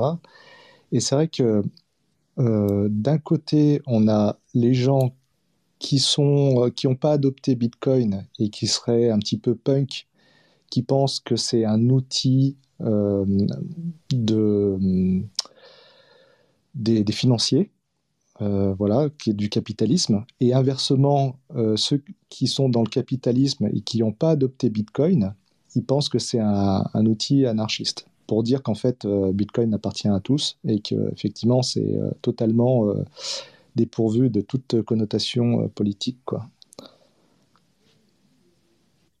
Bah, là, je serais totalement d'accord avec toi, c'est quand tu dis que c'est le côté primitif. Pour moi, utiliser Bitcoin comme moyen de paiement, c'est un usage primitif. C'est exactement comme utiliser l'or sous forme de pièces pour se payer avec. Mm. Bah, pour moi, ce n'est pas l'usage primitif. Pour moi, c'est l'intention pour laquelle il a été créé. Mais au début, comme il y a peu de gens qui l'accèdent, bah forcément, ce n'est pas le premier usage. Le premier usage, déjà, c'est effectivement de le conserver, c'est de la valeur parce que les gens qui le qui l'ont au début, ils se, ils se rendent bien compte qu'il y en aura 21 millions, pas un de plus, et on comprend bien ce que ça veut dire euh, d'avoir euh, une quantité limitée alors que la demande va augmenter forcément, ça va prendre de la valeur ça, on le, pense tous, on arrive tous à le, théoriser et le comprendre. Euh, mais par contre, au-delà de ça, l'intention quand même, elle a été de le créer comme étant une monnaie. Et donc petit à petit, parce que les acteurs, on voit bien aussi euh, euh, comment ça, enfin, la praticité et l'intérêt d'avoir une monnaie non censurable, le fait d'être protégé, d'être libre de la dépenser euh, comme on veut, bah forcément, c'est, euh, ça va encourager les acteurs à créer les circuits, les infrastructures pour le dépenser. Mais Aurore, le fait, ces points forts là, donc, que tu appuies, pour moi, ils vont dans le sens d'utiliser Bitcoin comme réserve de valeur étatique. Mais c'est pas incompatible c'est pas du tout incompatible parce que justement, c'est le tour de force de Bitcoin. Le tour de force de Bitcoin, c'est que c'est une, monnaie qui fonctionne comme le cash, qui est euh, non censurable et qu'en plus, qui est dématérialisée. Donc, je peux m'en servir aussi euh, comme, une, euh, comme une réserve de valeur puisque c'est une monnaie dure. C'est ça qui est intéressant, c'est le tour de force de Bitcoin. si on peut faire les deux. Si, dans, imaginons, dans 50 ans, 150 ans, la moitié des, des, des bitcoins ou un peu plus est détenue par des gens qui n'ont pas su euh, gérer la succession, qui ont perdu leur code d'accès. Pour moi, ce serait un très très gros problème, vraiment. Bah, justement, ouais. Je, je, vais essayer de, je vais essayer de, je sais pas si c'est une synthèse de, ce qui est dit, mais en tout cas, je vais corriger moi si je me trompe, mais euh, à la base, c'était prévu comme du cash. Le problème, c'est qu'il y avait deux, deux problèmes, euh, enfin, d'après moi, il y avait deux problèmes euh, qui sont des, qu'on a, dont on s'est rendu compte avec le temps, c'est un que déjà, bah, c'est une monnaie déflationniste. il y en a, a que 21 millions, donc c'est rare. Donc c'est compliqué de dépenser quelque chose qui, qui est rare. Et le deuxième truc, c'était que euh, avec les fees, avec le temps de, avec le temps de, de, de pour les pour les confirmations, etc. C'était pas non plus très très pratique genre euh, pour acheter par exemple un café, etc. Le fameux exemple du café. Euh, et en fait, euh, les L2 comme Lightning, etc. Ça, ça, résout, ça a résolu en fait le problème du, je sais pas comment on peut appeler ça, la, la vélocité. Euh, je sais pas le fait de que tu puisses dépenser sans avoir de frais ou très peu de frais. ouais, peut-être. Et puis en plus, pas besoin d'avoir des temps de confirmation de très longs, etc. Donc ça a résolu, résolu ce truc-là mais ça n'a pas résolu en fait la politique économique de Bitcoin finalement, qui est que bah, c'est quelque chose qui est euh, limité et qu'il n'y en a pas plus qui est, qui est créé, il n'y a pas d'inflation, etc. Donc c'est compliqué. Pourquoi, pourquoi ne pas envisager que ce soit possible de faire cohabiter Bitcoin avec une monnaie que tu as envie de dépenser genre que euh, Exactement, c'est là où vous Je suis totalement d'accord. Vraiment, il faudrait en fait en plus là où euh, Bitcoin pour moi pêche, et c'est le seul endroit, c'est sur euh, le côté privacy où Bitcoin est très facilement traçable. Ça, peut être Oui, oui, mais du coup, pour ce qui est de euh, l'utilisation généralisée comme moyen de paiement, Euh, pour moi, ça, un, c'est, c'est une tare de Bitcoin. Alors que cette tare, dans une utilisation étatique à grande échelle de, pour, pour servir de monnaie adossée, et cette tare devient une qualité. Le fait que euh, on puisse utiliser comme sous-couche, pas comme sous-couche, mais comme on va dire comme monnaie adossée un système de paiement qui lui serait entièrement euh, anonyme et non pas pseudonyme comme Bitcoin serait bien franchement ce serait ce, ce serait bien plus respectant pour euh, pour de la de, de l'anonymat des gens et de l'utilisation de l'argent des gens c'est vrai que la, la, la privacy, c'est, quand même aussi important. Euh, euh, genre Monero, c'est, un, une bonne monnaie pour du cash, non? Exactement. Et Monero, c'est un code de Bitcoin, c'est une tranche de, d'un code de Bitcoin. Pas exactement, c'est une tranche du code de Lightning qui est lui-même, plutôt de Litecoin qui est lui-même euh, une, copie du code de BTC, mais à fine, ce sont des blockchains qui ont copié, qui ont copié BTC et qui ont su euh, rajouter le seul truc pour moi qui me manquait à Bitcoin dans le côté euh, monnaie, dans le côté utilisation de masse, c'est la privacy. Parce que là, vu les, outils technologiques qui se développent, on ne peut plus utiliser nos bitcoins de manière anonyme. C'est impossible. C'est faux. J'aimerais bien que tu me donnes des, j'aimerais bien que tu me donnes des, des exemples de cas où on peut En fait, déjà, euh, Bitcoin, c'est traçable et euh, c'est. Euh, bah, bon, Bitcoin, c'est traçable et c'est pseudonyme. Donc, comme c'est pseudonyme, en fait, il y a quand même. ça a été fait pour sauvegarder la privacy des utilisateurs. Et justement, ça a été fait pour qu'on puisse échanger tout en ayant une traçabilité des transactions, parce que pour éviter ce qu'on appelle la double dépense, euh, il faut être au courant de toutes les transactions pour savoir si une transaction est fausse ou mauvaise ou frauduleuse. Donc en fait, la pseudonymat, c'est aussi le tour de force et la clé de réussite de Bitcoin. Une monnaie complètement anonyme, en général, il y a toujours un trade-off. Euh, par exemple, il y a une monnaie qui s'appelait Dash, qui, où les dépenses étaient anonymes, mais parce qu'on passait par un masternode à qui on faisait confiance, qui opérait les transactions et qui récupérait les fonds ah après excuse-moi de t'interrompre, mais je, je, ne sais pas du tout pour Dash, mais pour Monero, on n'a pas du tout ce souci. C'est pas une, c'est une monnaie en proof of work et qui arrive à très bien concilier les deux. Je vous invite à vous renseigner. Il n'y a aucun souci euh, de, pour euh, Monero. Je... Aucun souci. Chad, Aurore, je vais, je vais devoir bouger. Euh, J'étais content d'être euh, en même temps que toi, Aurore. On, on va se voir euh, au, au Bioni, peut-être à Annecy, j'ai l'impression, dans pas longtemps. Oui. Petit coup de pub, j'en profite. prenez vos places, il en reste. Oui. Ça va être top. Ok, bah, merci beaucoup. À, plus tard. À, Et à bientôt, Chad. Merci. À la mmh, prochaine. Bonne fin de soirée. Et puis, euh, ouais, toi aussi je vais finir là-dessus en disant que là, quand je dis qu'il n'y a aucun souci, c'est que Monero, c'est une, une, blockchain en proof of work euh, qui a euh, les mêmes, on va dire, euh, capacités antifragiles que Bitcoin du moment où il arrive à son degré. Du moment où il arrive à son degré d'adoption. Bonjour Vincent. Ouais, bonjour. J'ai entendu plus personne, j'espère que non, ça, ça, ça crée pas alors, je, je, je, vois qu'il y, y, a marqué ETH aussi dans, dans, ton. On va pas faire toutes les cryptos en soi. Hein. Je vous le dis directement. On, est, on a fait des petits pas de côté comme ça, mais genre, euh, c'est pas le but non plus de, de, comparer euh, Bitcoin et toutes les. Je veux juste le dire avance parce qu'en plus j'ai pas envie que Aurore me saute à la gorge. Donc euh, on va. ouais, vas-y, je laisse. non, mais euh, tout ce que je voulais dire, c'est que moi, si demain, toi, j'ai possibilité de, de, de, de, payer en Bitcoin, je le fais, il n'y a pas de souci. Et c'est, en fait, toi, j'aimerais bien payer mon assurance auto avec. Mon forfait de téléphone avec si demain j'ai la possibilité je le fais j'avais lu euh, que, comment dire, il y avait AXA euh, qui en Suisse euh, qui pouvait faire de l'assurance là-dessus, mais bon, j'entends plus parler. Et donc, ouais, moi, je, serais partant pour le faire. Et après, je pense que ce qui freine beaucoup, c'est, c'est voilà quoi, c'est que si à chaque fois tu vas prendre, t'achètes ta chère, ton alimentation, faut que tu fasses une déclaration d'actifs euh, à chaque fois que tu payes quelque chose. Je pense que ça freine beaucoup l'adoption. du coup, euh, voilà, la grande question, c'est est-ce que Satoshi Nakamoto aurait payé sa, sa, sa flat tax de 30% Ça, c'est une vaste question.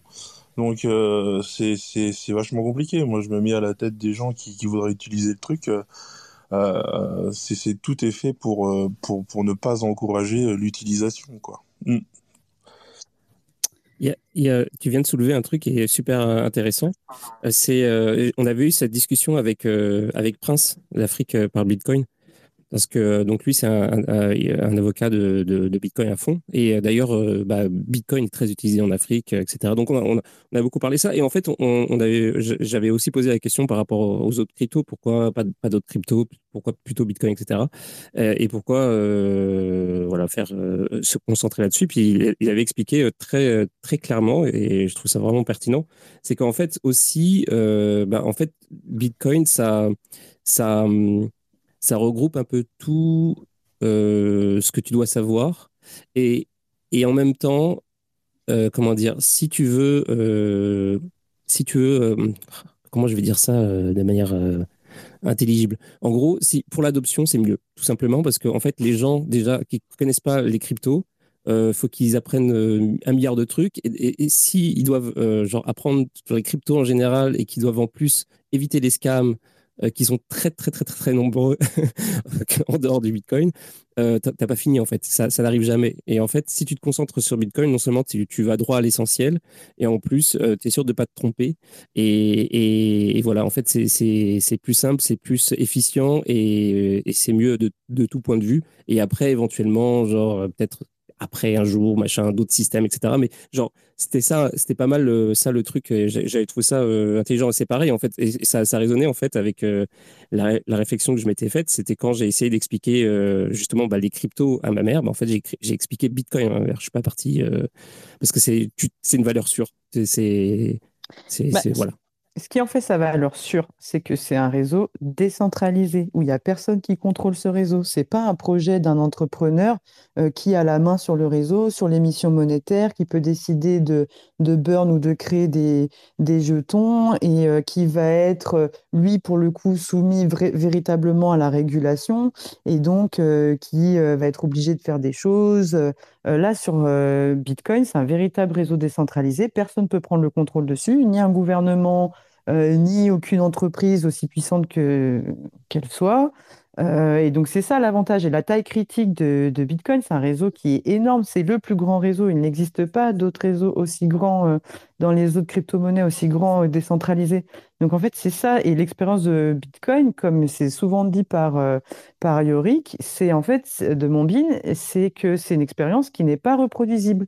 C'est-à-dire qu'en fait, si aujourd'hui, ou même quelques années précédentes, on avait eu un projet de crypto-monnaie qui se lançait avant qu'il atteigne une taille critique pour être véritablement antifragile et décentralisé, eh ben, faut passer sous les radars. Quand Bitcoin s'est créé, on ne savait pas que ça allait arriver. Donc, en fait, ça a pu faire son petit chemin en catimini. Aujourd'hui, c'est impossible. On est au courant, on est alerté, on le verrait arriver. Donc, il y aurait des attaques, il y aurait. Euh, c'est pas des, des, projets qui pourraient, euh, euh, qui pourraient réussir. Voilà, Bitcoin, il a réussi là où toutes les autres ont échoué et plus personne ne pourra reproduire cette expérience, malheureusement. Il faut bien se mettre ça en tête.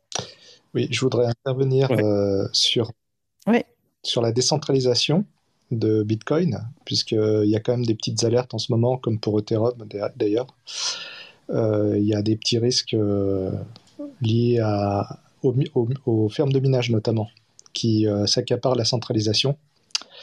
Et bon, je ne vais pas prêcher pour ma paroisse pour Algorand parce que, voilà, de toute façon, j'aurais pas gain de cause ici.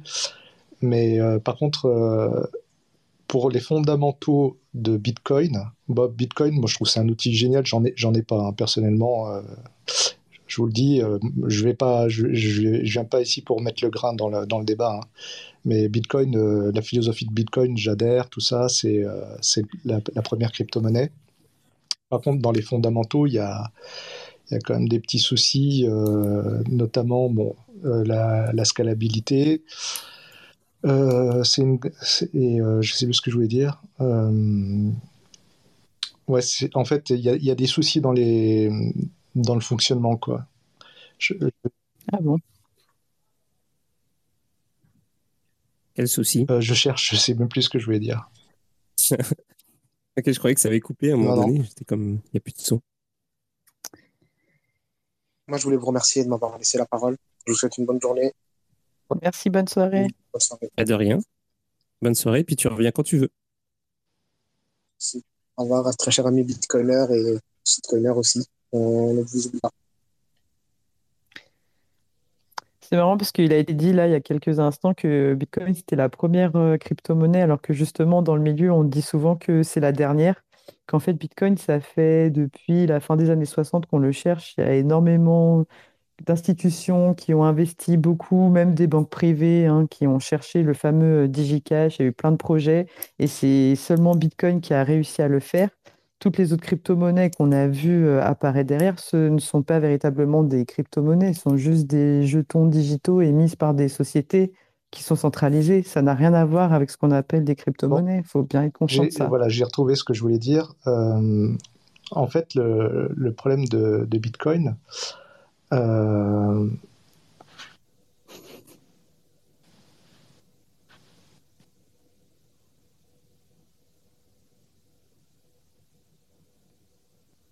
Du coup, ça veut dire. Moi, j'entends plus. Ouais, moi Ah, plus, je pas. Je pensais que c'était un. C'était un happening, tu sais, genre il faisait exprès pour dire qu'en fait il n'y a, pas de- il y a pas de défaut. Il y a un souci, mais lesquels? Ouais, mais après, eh, il n'y a pas de système parfait.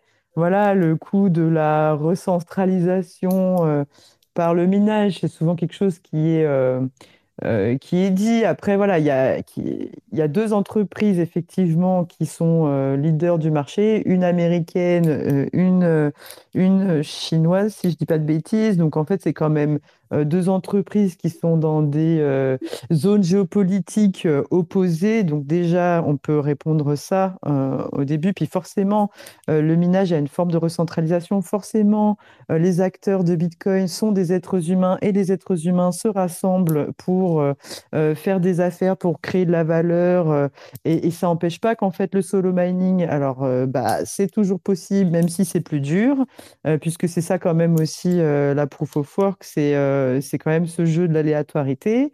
Euh, Il y a toujours euh, des formes de, de centralisation, mais au final, quand j'ai mon... Enfin, ça, c'est des formes de, euh, de collaboration humaine qui se recentralisent. Au final, le réseau, il est toujours décentralisé et quand j'utilise Bitcoin, c'est toujours décentralisé, sans tiers de confiance.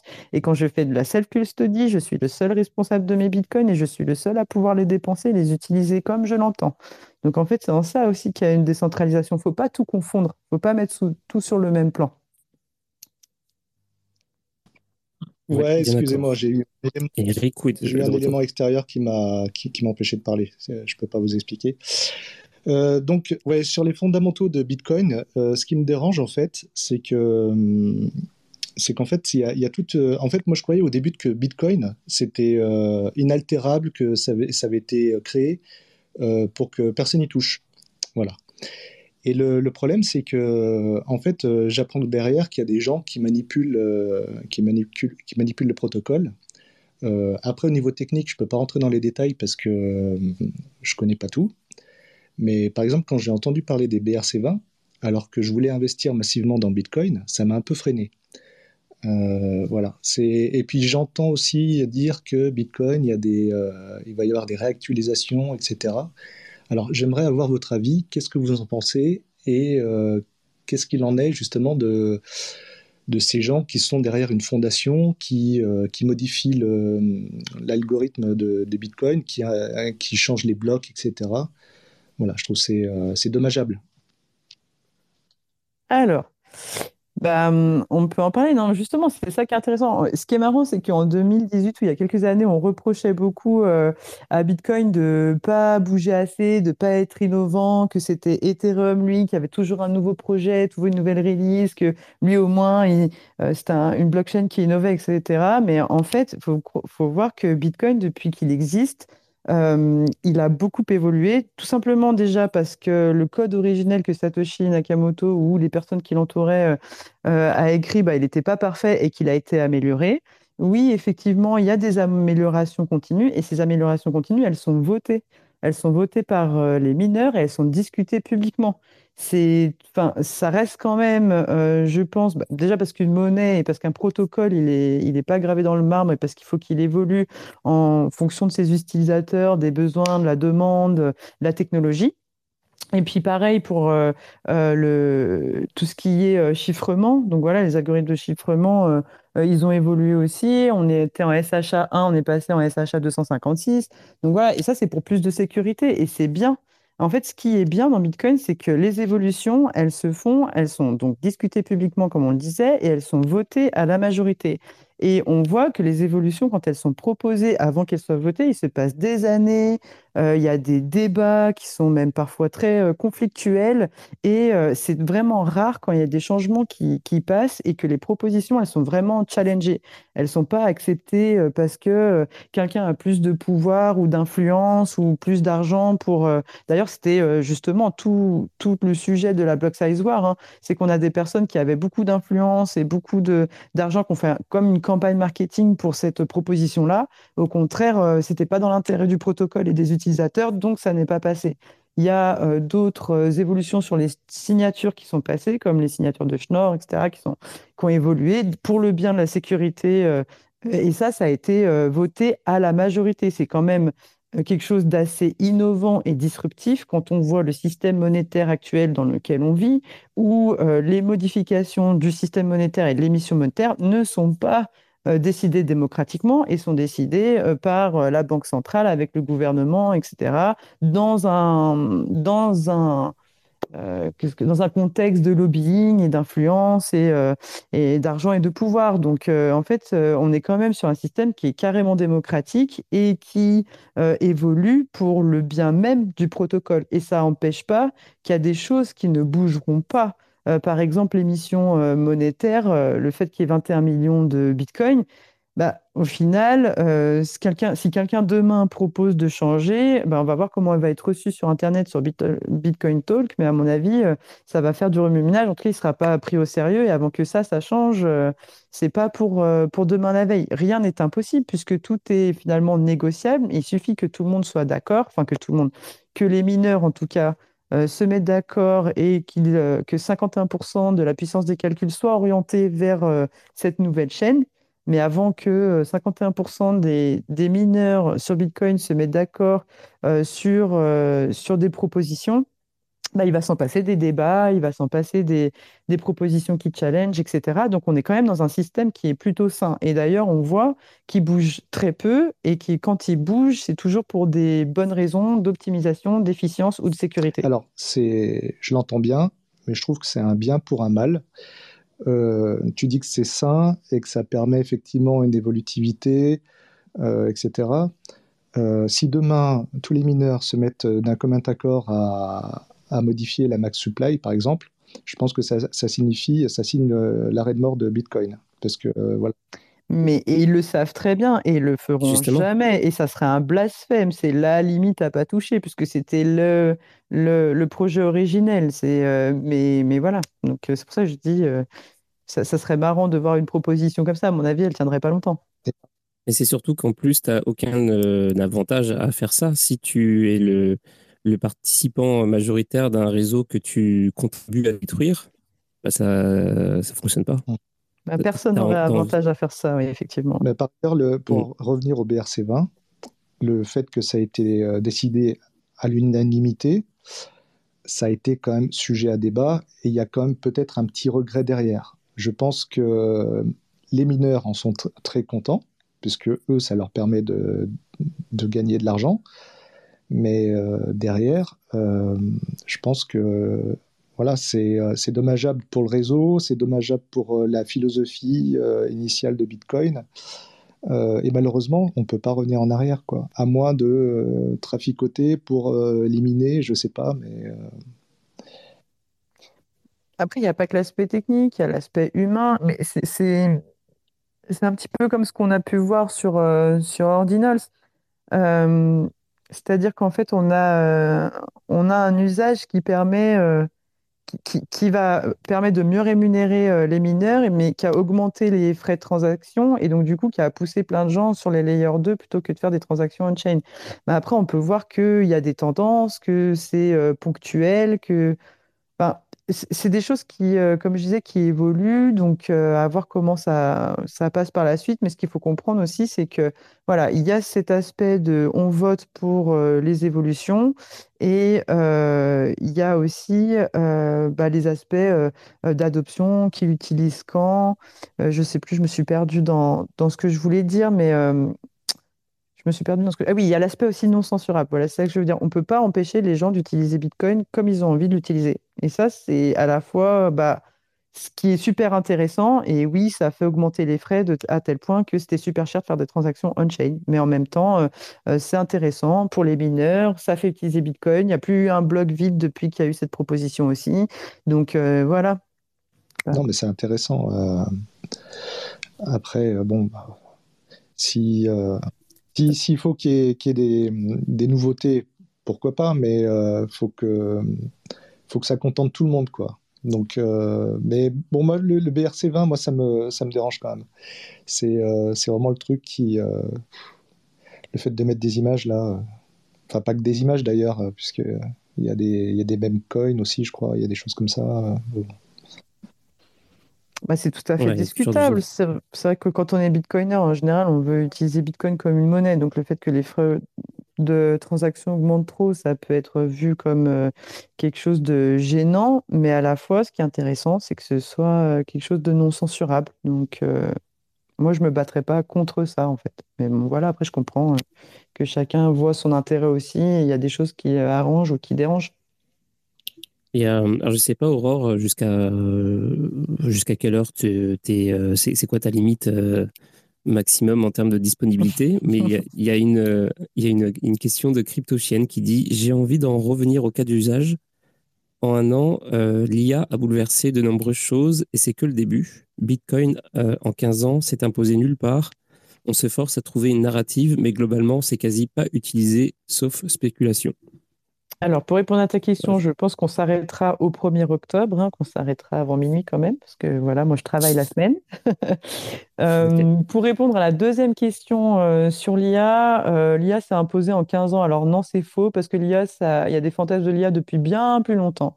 Il y a des investissements dans l'IA depuis la fin des années 50. Il y a eu des périodes d'enthousiasme et des périodes en berne. Donc l'IA, en fait, ça fait pas 15 ans qu'on en parle, et l'IA n'est toujours pas là aujourd'hui. On est à peine sur la gestion du croisement des données. Euh, les chatbots sont juste des FAQ automatisés. Les robots ne pensent pas par eux-mêmes. Ils ont juste des programmes où ils recrachent des scripts qu'on leur donne. Donc, en fait, il faut déjà y aller un peu tranquille avec l'IA. Euh, moi, je donne des cours pour un Master of Science spécialisé sur euh, Artificial Intelligence et je vais tous les ans à la convention de l'intelligence artificielle à Cannes et je peux vous dire que l'IA, c'est très décevant. Il nous manque énormément de compétences en data analyse et en data science, data science avant de pouvoir faire des choses de concrètes. Oui, il y a des entreprises qui font la promotion de leurs innovations, mais ça, c'est euh, euh, toujours plus impressionnant dans les pubs, dans les spots publicitaires ou dans les, dans les choses qui vont circuler sur les réseaux.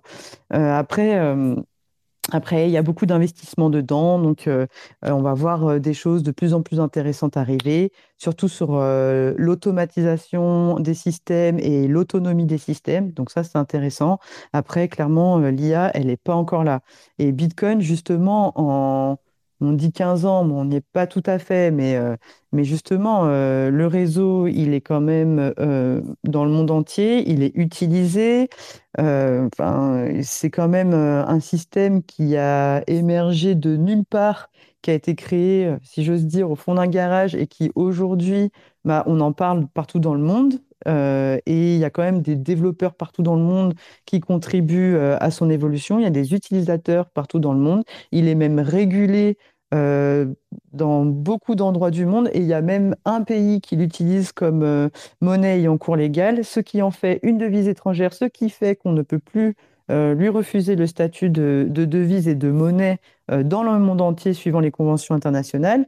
Donc, je ne serai pas aussi vindicative sur le Bitcoin et je ne ferai pas la comparaison avec l'IA qui, je pense, sont quand même deux choses différentes. Pour le coup, Bitcoin, on a les technologies en nos possession pour l'utiliser pour le faire tourner, l'opérer, l'utiliser en tant que monnaie. L'IA, ce n'est pas le cas encore. J'en profite pour dire que euh, l'IA, c'est un sujet qu'on aborde euh, chaque semaine le mardi. Et mardi euh, qui vient, on va faire un truc, on va faire un truc nouveau avec Geek et c'est fou. Enfin, Geek sera pas là exceptionnellement parce qu'en fait, il a un truc, il y a un petit empêchement. Mais normalement, ce sera Geek et c'est fou. Donc chaque semaine, on va faire un truc sur Twitch toi, Eric, tu es déjà au courant parce qu'on en avait parlé euh, vendredi. Euh, ça va être sur Twitch. Euh, donc, si vous êtes intéressé par l'IA, l'émission du mardi qui est sur l'IA, venez un petit peu plus tôt, vers les. Bah, on, va, on, va, on, va, probablement commencer à 9h au lieu de 10. Et ce sera, on va faire une session sur Twitch, on va tester des outils, etc. Et on a déjà discuté de cette synergie éventuelle, d'ailleurs, entre blockchain et, IA. Et il y aura des synergies possibles mais c'est pas pour tout de suite. Effectivement, c'est pas un truc, euh, c'est pas un truc euh, qui va arriver tout de suite. Pour l'instant, l'IA, elle est un petit peu comme. Euh, bon, je suis pas tout à fait d'accord sur le fait que c'est pas, c'est pas utile pour le moment l'IA et tout ça, mais, mais c'est vrai que c'est, c'est une, c'est une technologie qui est, est en, en, en, gestation un peu. C'est, c'est en train de se développer tout ça, donc on est, on est au tout début seulement de, de ce que des choses que ça peut faire et ça va mmh. clairement révolutionner euh, notre société, mais euh, on, on, c'est le début. Quoi. Et, mais je suis sûr bah, qu'à un moment donné. Ouais. J'ai pas dit que c'était pas utile, hein, mais j'ai dit que pour le moment, on est au balbutiement et que ce qu'on appelle l'IA n'est pas en réalité de l'IA dans Alors, les faits. Hein. Ouais, c'est des LLM. Je pense quand même qu'il ne faut pas minorer l'intelligence artificielle. Je pense qu'il y a un faux débat. Il faut, il faut, on n'aurait pas dû parler d'intelligence artificielle ce soir. Mais par contre, il ne faut pas minorer l'intelligence artificielle parce que même si dans euh, les fondamentaux de l'intelligence artificielle, c'est pas une intelligence au sens propre du terme, il n'y a pas de conscience, il y a une fulgurance et il y a un changement de paradigme. Ça a changé les, la société, tout le monde se remet en question, euh, les financiers, tout le monde, les, les entreprises. Euh, là, il y a eu quand même dans les, c'est bah, derrière, c'est pas ces six derniers mois, cette dernière année, là, depuis un an, euh, il y a eu tellement de changements euh, que, bah, ne serait-ce que sur l'intelligence générative, euh, voilà, au niveau de, des dessins, de ChatGPT, on, on peut on peut pas minorer, voilà. Mais c'est un faux débat, effectivement, pour revenir à, j'allais dire Binance, au Bitcoin. Le Bitcoin, effectivement, il est adopté, on peut pas le remettre en cause. Euh, on peut pas dire que ça sert à rien Bitcoin. Voilà, parce que effectivement, euh, ne serait-ce qu'au Salvador et puis d'autres pays. Euh, et puis voilà, c'est même si c'est pas, même si on n'en parle pas tous les jours dans les médias, je pense que Bitcoin, comme les alt aussi, voilà, ça, elles ont leur place et elles auront toujours leur place dans le futur. Maintenant, je pense qu'on peut pas, on peut pas changer ça, quoi. Mm fait. Et puis, alors, il y a des petits commentaires. Euh, bah, je ne vais pas tout lire parce que tout. Euh, bon, il y, a, des trucs qui ont été postés il y a pas mal de temps. Il y a euh, Cryptox Media qui dit si tu as créé la chaîne Twitch, tu devrais la mettre dans les commentaires. Alors, je ne l'ai pas encore créée. Donc, du coup, du coup je peux pas. Mais euh, je vais, oh, ça va se faire demain. Donc, euh, je vais, je vais, mettre quelque chose. Je vais, annoncer quelque chose demain là-dessus. On va, tout, on va tout publier. De toute façon, quoi qu'il arrive, ça sera créé mardi, mardi, enfin, sera prêt mardi à 9h. Donc, il faudra être là à ce moment-là si vous êtes intéressé par l'IA. Il y a si l'expérience qui dit un protocole e-cash pour Lightning Network, c'est Cashew. Est-ce que tu connais ça, euh, Aurore? De nom, mais je ne pourrais pas en parler. J'ai déjà entendu parler de Cashew, mais. Cashew is, uh, is cash is e-cash for Bitcoin. J'avais jamais entendu parler de ce truc. Et euh, ça va être cool. Il y a du violet sur la page. C'est beau. Euh, voilà. Bah, sinon, euh, en vrai, en vrai, j'ai personnellement, j'ai rien d'autre à ajouter. Et en plus, je trouve qu'on a vraiment quand même pas mal fait le tour, en fait. Euh, on a fait, euh, je trouve qu'on a, on a, on a vraiment bien parlé de Bitcoin. C'est-à-dire qu'on a, on a, on a tourné autour, on est rentré dedans, on est ressorti. Euh, on a fait, s'il y avait une émission pour expliquer Bitcoin, ce serait pas mal celle-là, en fait. En vrai, c'était vraiment cool. Très intéressant. Bah ouais, bah. Ce qui est intéressant euh, sur justement sur le titre que tu avais décidé euh, pour l'événement, attends, euh, où se situe Bitcoin dans la conquête des libertés, c'est vrai qu'il y en a beaucoup qui ont dit ah bah c'était pas forcément une monnaie, une réserve de valeur et tout. Bon, nous c'est vrai qu'on a on vit en France où tout va quand même pas si mal. Mais en fait, il y a quand même plein de pays. On a parlé du Venezuela qui l'accepte en comme monnaie ayant cours euh, du Venezuela, n'importe quoi, du Salvador, pardon, qui l'accepte comme euh, monnaie ayant euh, cours légal. Mais il y a quand même pas mal de gens qui se sont émancipés grâce à Bitcoin. Il y a quand même des femmes afghanes qui, quand les talibans sont arrivés, qui ont interdit Bitcoin, bah, elles, elles se servent de Bitcoin pour offrir des services informatiques sur Internet et gagner de l'argent en Bitcoin. Elles deviennent des gens importants dans leur foyer à qui on fait confiance alors qu'avant elles étaient minorées parce que maintenant ce sont elles les breadwinners du, du foyer, enfin celles qui ramènent l'argent. Euh, pareil, en Iran, il y a quand même euh, beaucoup de coercition, de surveillance. Et dans le cadre de la révolution, euh, il y a beaucoup d'Iraniens qui utilisent le Bitcoin. Et il y a des femmes qui se sont fait interdire de compte bancaire parce qu'elles refusaient de porter le voile, qui utilisent Bitcoin aujourd'hui. Là, il y a un conflit, euh, vous le savez très bien, entre le Russie- la Russie et l'Ukraine. Eh bien, euh, il y a beaucoup de gens dans ces pays-là qui utilisent Bitcoin euh, pour pouvoir pallier à la situation. Donc, en fait, Bitcoin, c'est vraiment un outil de liberté. Comme je l'ai dit, ça n'a pas été créé pour enrichir les gens. Moi, je suis dans Bitcoin par conviction politique, donc vraiment pour l'aspect décentralisé et non censurable de, euh, de ce nouveau réseau de communication. Parce que c'est vrai qu'on n'a pas dit euh, ce que je faisais avant, mais je viens du monde de web marketing, je fais beaucoup de communication, je suis passionné par les nouvelles technologies de l'information et de la communication. Et c'est comme ça que j'ai été piqué par Bitcoin, parce que c'est un réseau qui est non censurable. Et ça, c'est complètement nouveau et il n'y a rien qui égale Bitcoin aujourd'hui dans le monde technologique, euh, que ce soit en termes de réseau et même que ce soit en termes de propositions monétaires. Les autres crypto-monnaies n'ont rien à voir.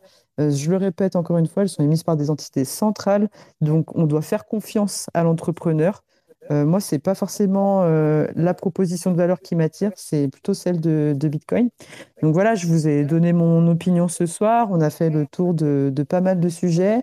Et voilà, pour moi, effectivement, Bitcoin, ça a été créé pour être une monnaie et il faut l'utiliser. Et c'est pas parce que je l'utilise que euh, voilà, je, m'appauvris. Au contraire, je remplace. Euh, Il faut pas oublier. Bah, moi, voilà, j'ai créé la marque Bitcoin Lyon. Donc, c'est un broker qui est à Lyon qui fait de l'achat-vente de Bitcoin euh, pour le compte de particuliers et des entreprises. Donc, forcément, il y a toujours un compromis puisque là, je viens. euh, euh, devenir, enfin, je me place en tant que tiers de confiance pour aider des gens et pour être une rampe d'accès euh, vers Bitcoin parce qu'il y a des gens qui ont peur ou qui n'ont pas confiance ou qui se posent beaucoup de questions quand ils vont sur Internet pour acheter Bitcoin ou qui préfèrent voir quelqu'un en physique. Donc ça permet de faire du conseil, puis ça permet pour les entreprises d'acheter des grosses sommes de manière peut-être un peu plus, enfin en confiance finalement, parce qu'on a toujours besoin quand même de confiance euh, parfois dans, dans la société, on reste des êtres humains. Donc, euh, donc voilà, j'ai vraiment fait. euh, euh, Enfin, euh, moi, Bitcoin, pour moi, c'est une monnaie et j'essaye de faire en sorte qu'elle soit utilisée euh, comme telle. Ça fait longtemps que, que j'y travaille. Je pense que c'est un peu ma vocation, c'est euh, le projet de toute une vie. Donc, euh, donc voilà, on, on conclura un petit peu euh, avec ça que Bitcoin, c'est vraiment un outil de, de liberté parce que justement, on peut aller partout dans le monde et le dépenser sans en être empêché jamais. Eh ben, merci pour ce récap. Et euh, merci beaucoup d'être venu, c'était super cool. Et aussi, euh, bah voilà, c'est ça, si vous voulez en savoir plus, euh, bah, il suffit d'aller sur le, le profil d'Aurore et puis euh, bitcoinonly.fr, hein, c'est ça? Ouais, Bitcoin Only, Bitcoin Lyon, puisqu'on est le broker. Euh, je suis quand même pas mal dans les projets de Wizard Sardine et Liana aussi. Et puis euh, dans les meet-up de Lyon, euh, si vous voulez venir nous voir tous les premiers mercredis du mois. Donc là, c'est ce mercredi au comptoir Brunet.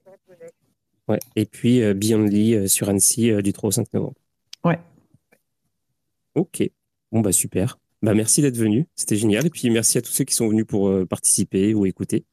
Et, euh, et puis on se dit rendez-vous euh, demain, 22h. Euh, demain, c'est lundi, c'est la nouvelle semaine qui commence. Je publie le, le calendrier dans la journée.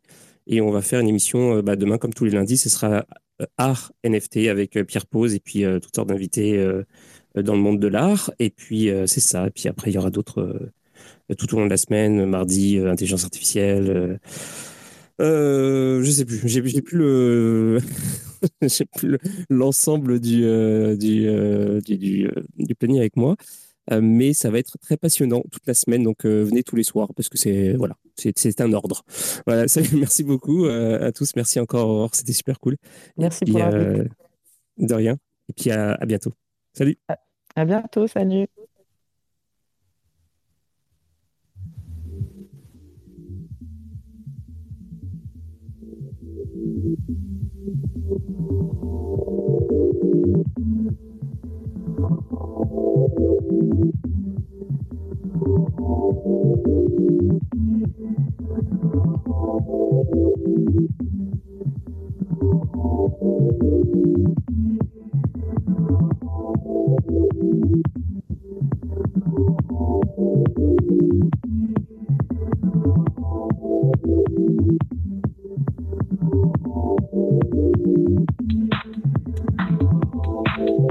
Thank you.